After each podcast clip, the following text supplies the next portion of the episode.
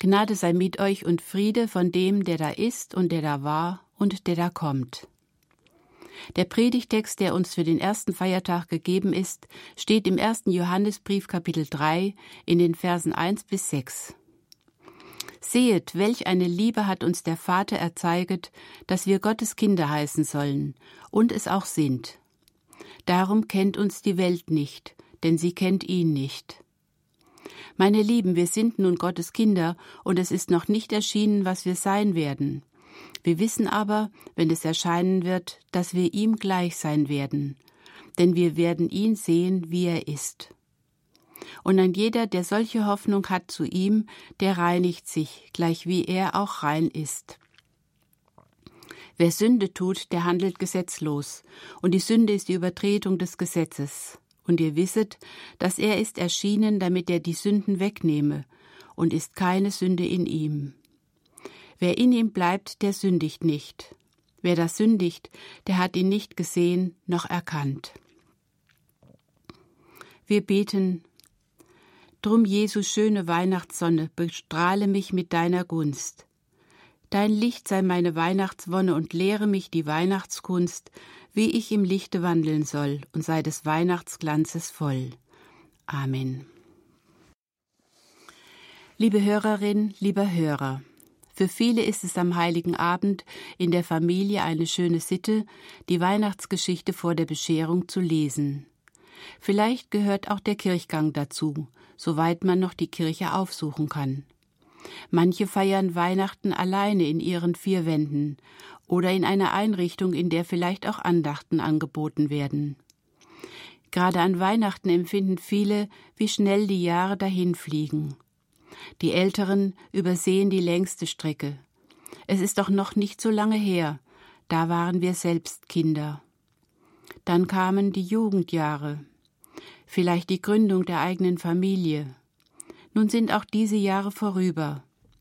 Man freut sich, wenn man Enkelkinder hat, die man beschenken kann. Vielleicht bedenkt man auch Kinder von guten Freunden oder Kinder einer Flüchtlingsfamilie. Wie die Zeit doch ohne Aufhalten weitergeht. Unwillkürlich erinnern wir uns an die, die uns einmal ganz nahe standen und die nicht mehr da sind. Jeder hat bestimmte Menschen vor Augen. Manche stille Träne fließt gerade an Weihnachten. Die Sehnsucht nach geliebten Menschen wird an Weihnachten oft stärker empfunden. Aber wir können die Zeit nicht zurückdrehen. Sie geht weiter. Ein Kind empfindet ganz anders. Es lebt im Augenblick und deshalb viel sorgloser als Erwachsene. Es hat ja Menschen, die für es sorgen, die übersehen, was wann dran ist. Es darf im Heute leben. Wieder anders geht es Jugendlichen und Erwachsenen, die im Leben ihren Platz finden müssen. Sie kommen schon einmal ins Schleudern, ob denn Weihnachten nicht eher etwas Sentimentales und Überholtes ist, eben etwas für naive Kinder.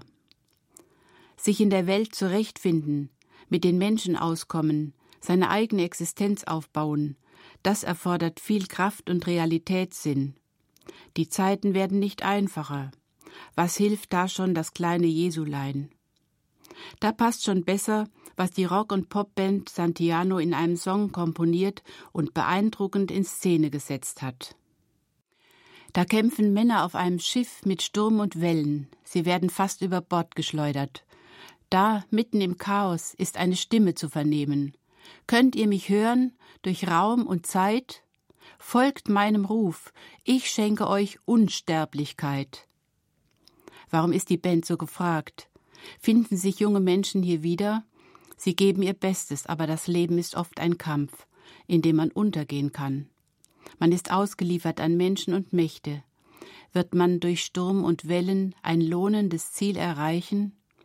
Wird man die Herausforderungen bestehen? Wie soll ich mich in dieser oder jener Frage entscheiden? Habe ich die Kraft dafür? Gibt es eine Macht, die über allem steht? Können wir sie noch hören, die Stimme, die wirklich Sturm und Wellen gebieten konnte?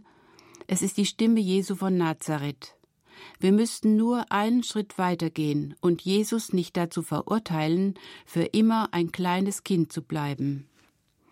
Ein Mann erzählt, dass seine Eltern ihn als Kind regelmäßig zu Weihnachten in die Kirche mitnahmen. Mit den Jahren wunderte er sich darüber, dass dieses Jesuskind nie älter wurde. Es blieb immer ein Neugeborenes, während er doch jedes Jahr älter wurde.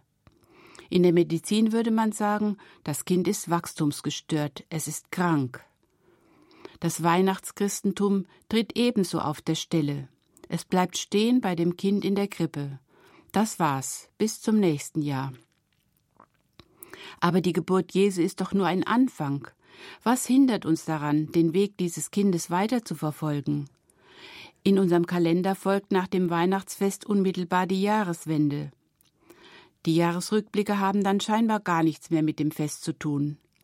In den Regalen der Geschäfte wird schnell umgeräumt, denn jetzt brauchen die Kunden keine Weihnachtsmänner mehr, sondern Sekt für Silvester und Glücksbringer für das neue Jahr.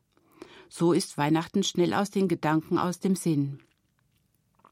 Kritische Zeitgenossen sagen, seit über 2000 Jahren wird Weihnachten gefeiert und die Welt ist dadurch nicht besser geworden. Aber wir fragen, wollte und konnte Jesus eigentlich die Welt verbessern? Johannes, der die Worte unseres Predigtextes schrieb, würde antworten Nein, Jesus wollte und konnte die Welt nicht verbessern. Er hat zwar, wie kein anderer, dem Bösen in jeder Gestalt widerstanden, aber er wollte und konnte die Welt nicht verbessern. Warum nicht? Weil Gott dem Menschen einen freien Willen gegeben hat und deshalb auch Jesus niemanden zum Glauben zwingt. Was wollte Jesus denn? Warum kam er auf die Welt? Jesus kam, damit aus sündigen Menschen Gottes Kinder werden. Das ist etwas ganz anderes, als die Welt zu verbessern. Aber kann es das wirklich geben, dass aus sündigen Menschen Gottes Kinder werden?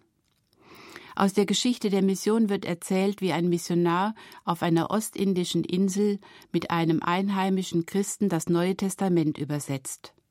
Sie kommen an unsere Bibelstelle. Sehet, welch eine Liebe hat uns der Vater erzeigt, dass wir Gottes Kinder sollen heißen.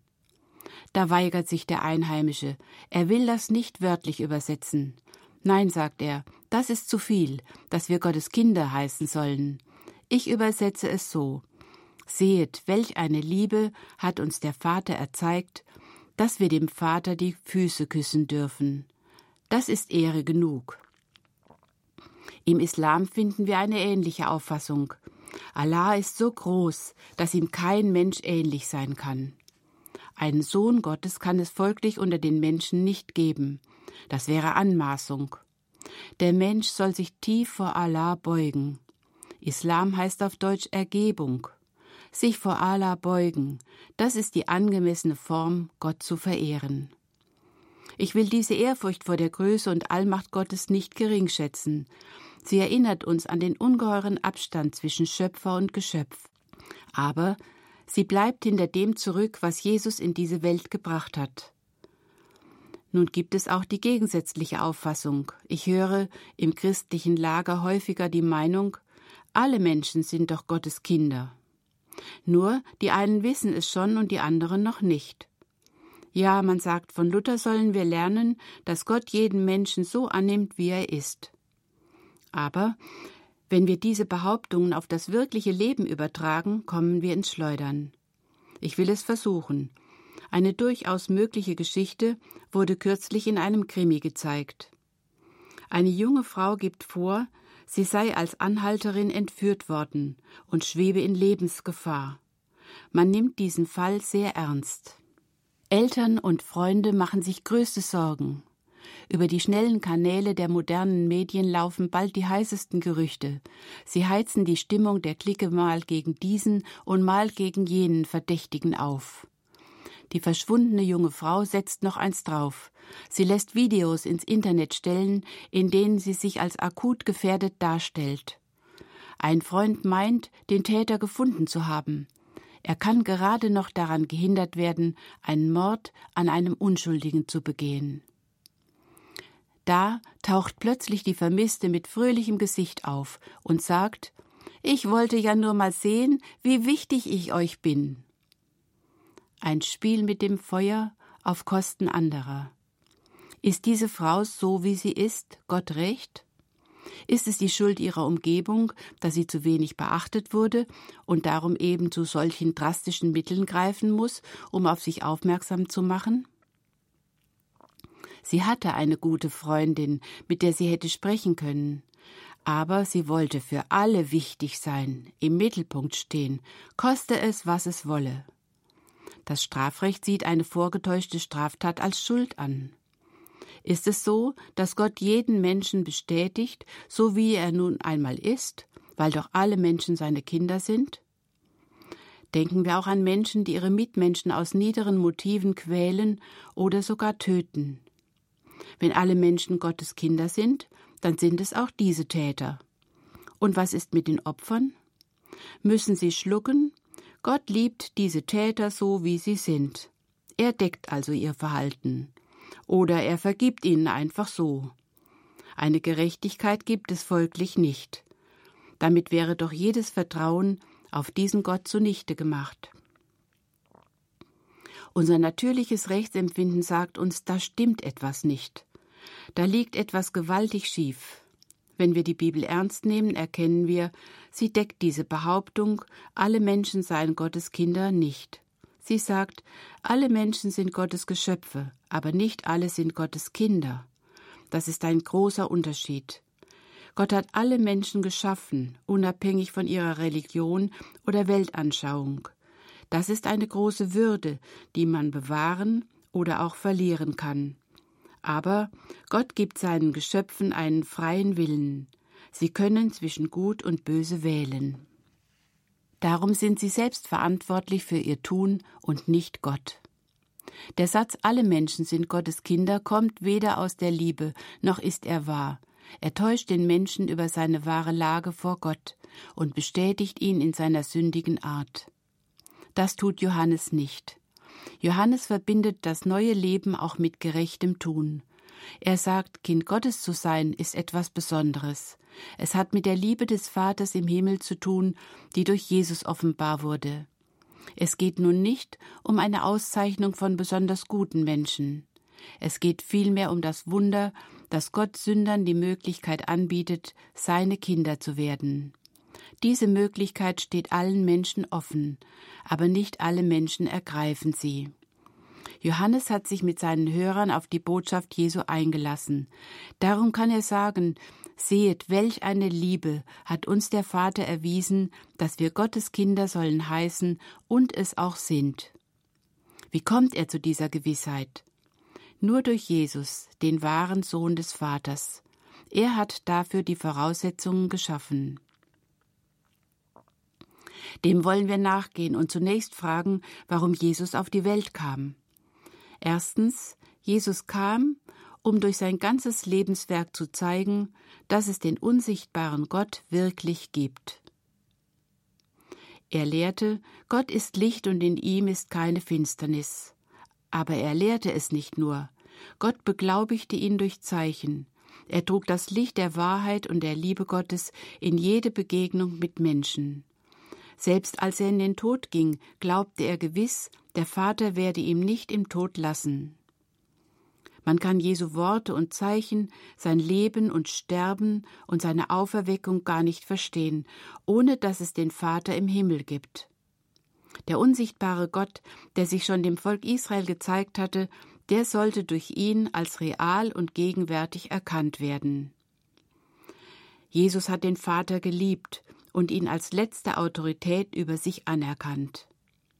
Wenn sich Menschen und Mächte auch gegen das Licht Jesu wehrten und Jesus bekämpften, so blieb er doch seiner Sendung treu. Vom Vater im Himmel erbat er sich Weisheit und Kraft für jede Situation. Glaubet an Gott und glaubet an mich, so bat er zuletzt seine Jünger.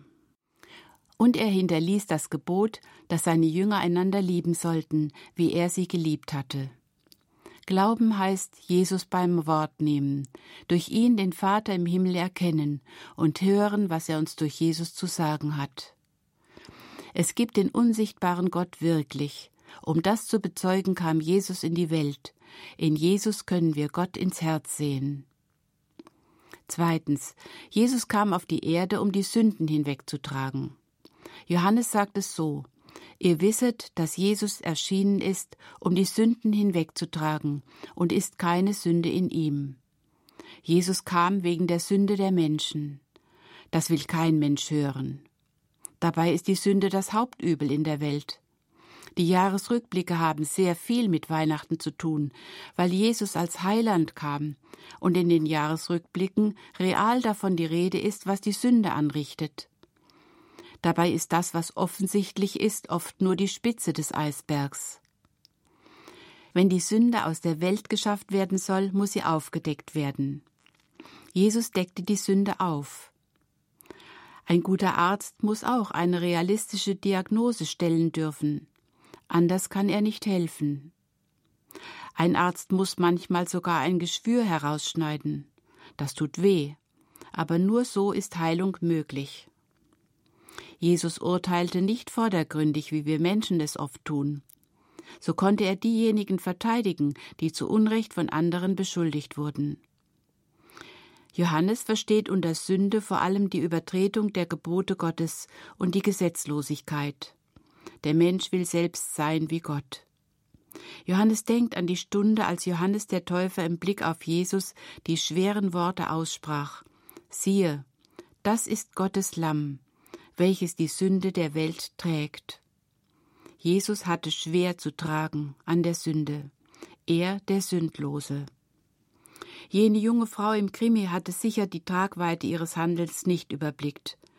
Und doch hat ihr Verhalten Wurzeln, die nicht in Ordnung sind. Ein übersteigertes Bedürfnis nach Wertschätzung auf Kosten anderer. Wie hätte Jesus mit ihr geredet? Zwei Mörder werden zusammen mit Jesus gekreuzigt. Der eine bereut und bittet, Jesus, gedenke an mich, wenn du in dein Reich kommst.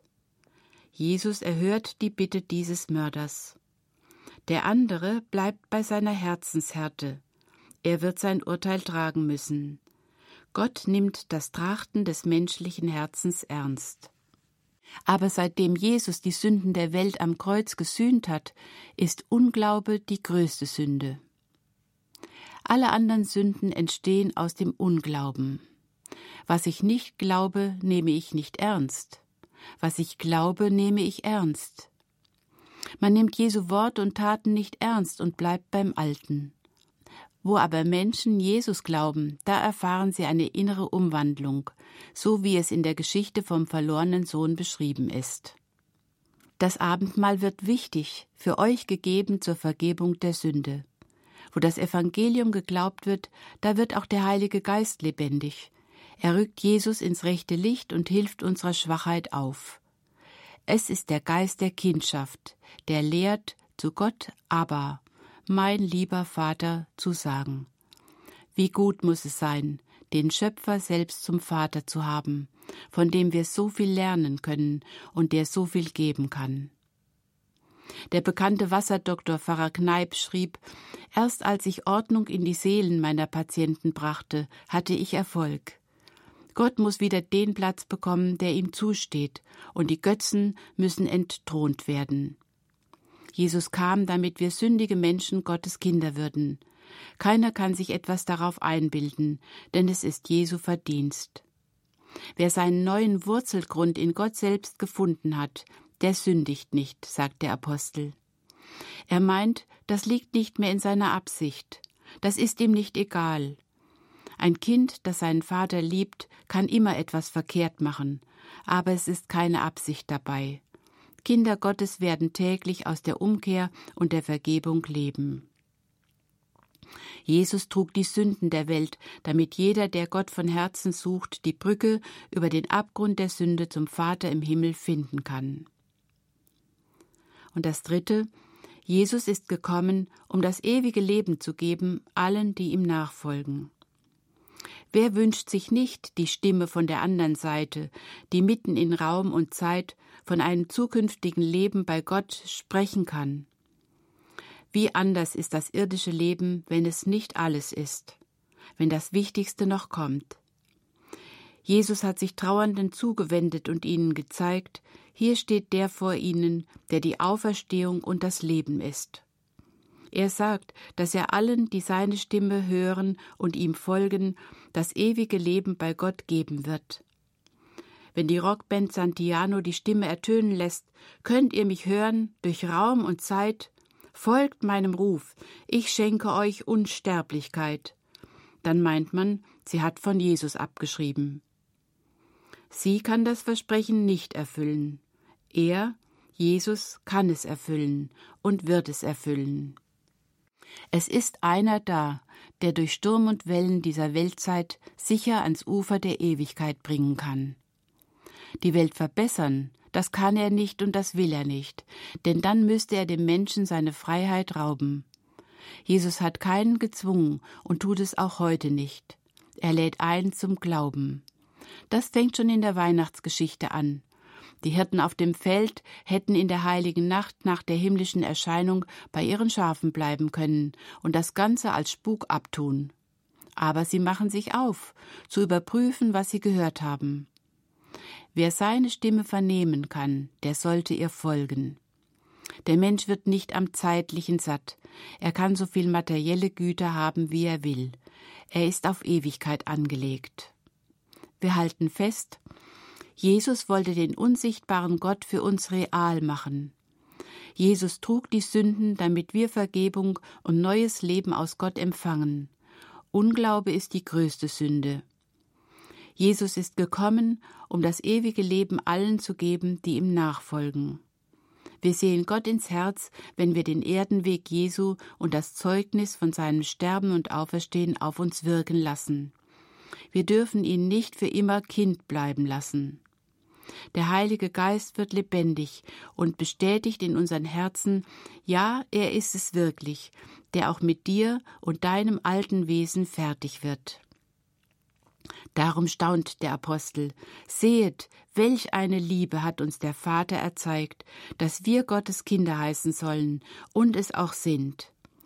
Kinder Gottes dürfen im Heute leben. Sie dürfen den Vater im Himmel um Weisheit und Kraft bitten. Er ist da. Kinder Gottes dürfen unfertig sein und wachsen. Sie lernen in der Schule Jesu, dass seine Gebote nicht schwer sind, weil man den Vater lieben kann. Aber Johannes fügt gleich hinzu, darum kennt uns die Welt nicht, denn sie kennt ihn nicht. Johannes verschweigt nicht, dass alles einen Preis hat. Er sagt, weil wir Kinder Gottes sind, die ganz im Leben stehen und doch aus einem neuen Wurzelgrund aus Gott leben, kennt uns die Welt nicht, denn sie kennt ihn nicht. Für die Welt ist Gott eine Idee, aber keine Wirklichkeit. Ein Bürgermeister schreibt in der Vorweihnachtszeit Unser Weihnachtsmarkt ist der Vorbote des Weihnachtsfestes. Er gibt die Gelegenheit, letzte Geschenke zu kaufen und in besinnlicher Atmosphäre einander zu begegnen. Geschenke, Besinnlichkeit und Begegnung, dagegen ist doch nichts einzuwenden. Und die Kirchen? Nun, die Kirchplätze sind doch die idealen Orte für die Weihnachtsmärkte, und die christliche Musik stört ebenso wenig wie die weltlichen Weihnachtsmelodien. Auch eine Andacht nimmt man gerne mit, wenn die Kirche so zum Gelingen menschlicher Begegnung beiträgt. Das wird sogar als vorbildlich hingestellt. Diese Kirche erfährt öffentliche Anerkennung und Akzeptanz. Welt und Kirche passen hier wunderbar zusammen. Weihnachten im Dienst eines geselligen menschlichen Miteinanders. Die Botschaft vom Kind, von den Engeln und von den Hirten als nette Verzierung. Aber Glauben an den Namen des eingeborenen Sohnes und Kind Gottes werden, da scheiden sich die Geister. Die einen vernehmen den Ruf, die anderen gehen daran vorbei. Darum stimmt es bis heute. Die Welt kennt uns nicht, denn sie kennt ihn nicht. Wenn Menschen durch Jesus eine innere Umwandlung erfahren, die sich im Alltag auswirkt, dann stößt dies in der Umgebung auf Befremden. Die Welt, das können Menschen in der eigenen Familie sein, die getauft und konfirmiert sind, aber Gott nicht wirklich ernst nehmen. Die Welt, das können Menschen in der eigenen Kirchengemeinde sein, die das Anstößige bei Jesus weglassen, und den sogenannten modernen Menschen zum geheimen Mittelpunkt der Kirche machen. Aber gerade hinter dem Anstößigen bei Jesus verbirgt sich das Wichtigste. Lass dich nicht verunsichern, sagt Johannes, wenn dich die Welt nicht versteht, dich vielleicht sogar Ablehnung spüren lässt. Das ist nicht vermeidbar. Zwischen dem alten und dem neuen Leben ist wirklich ein Graben. Du kannst versuchen, durch ein Gespräch eine Brücke zu bauen. Aber wenn es nicht gewollt wird, musst du es in Kauf nehmen, dass deine Motive nicht erkannt und sogar falsch gedeutet werden. Allerdings, die Welt ist nicht dumm. Sie erkennt oft sehr genau, wenn sogenannte fromme Menschen heuchlerisch sind und anders handeln, als sie reden. Dafür hat sie ein feines Gespür, und solche Kritik sollten wir ruhig prüfen. Wenn Kinder Gottes auch ein Unverständnis der Welt tragen müssen, so überwiegt doch die Freude, denn auch die Gotteskindschaft ist wieder nur ein Anfang. Wenn die Gotteskindschaft wie eine zweite Geburt ist, so könnte man bei der christlichen Hoffnung von einer dritten Geburt sprechen.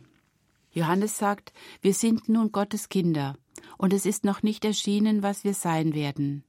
Wir wissen aber, wenn es erscheinen wird, dass wir ihm gleich sein werden, denn wir werden ihn sehen, wie er ist.